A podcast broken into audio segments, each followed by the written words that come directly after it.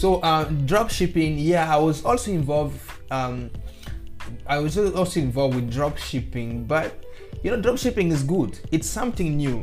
You know, later today I was just thinking about it when I was scrolling through my LinkedIn profile. I was looking for some specific groups in LinkedIn. So I found out drop I found out some groups about drop shipping and I just realized something. Drop shipping was created basically 2017. You see, so from 2017, people were doing drop shipping way back, but it wasn't recognized as an industry. But then now it is recognized as an industry, and people are making a lot of money out of it. You know, you cannot say something does not work just because you did it wrong. If you did something wrong, it will not work for you. But drop shipping works for real. It it does work. People make money out of. I actually know people who have earned six figures income through drop shipping. But then people when they start off drop shipping, you know Shopify is good. There is nothing wrong with Shopify. But then when you are already low in cash, why would you go for Shopify when Ali Dropship and WordPress are offering almost the same platform? And Ali Dropship um, is uh, is equally or AliExpress is equally good as Oberlo is.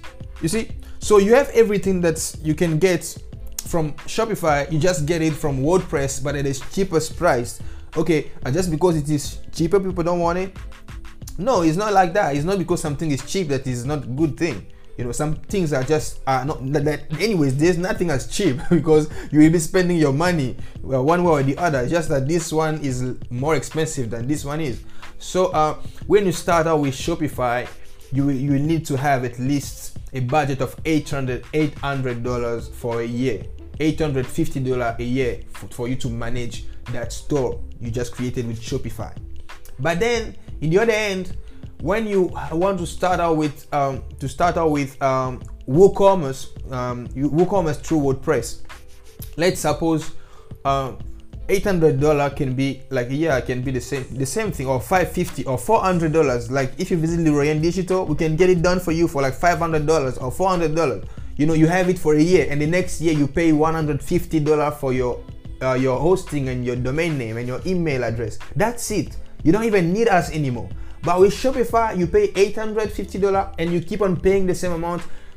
I mean like man it will keep on increasing as you are adding more applications on your on your platform. You see that's the thing with shopify. So there is a lot of things that i call hidden cost with shopify. I don't know if i'm wrong but i think there is a lot of hidden cost with shopify so i wouldn't advise that to anybody. But then woocommerce is good WooCommerce, there is a lot of one-time payments, no hidden cost. You manage everything is as transparent as Shopify is.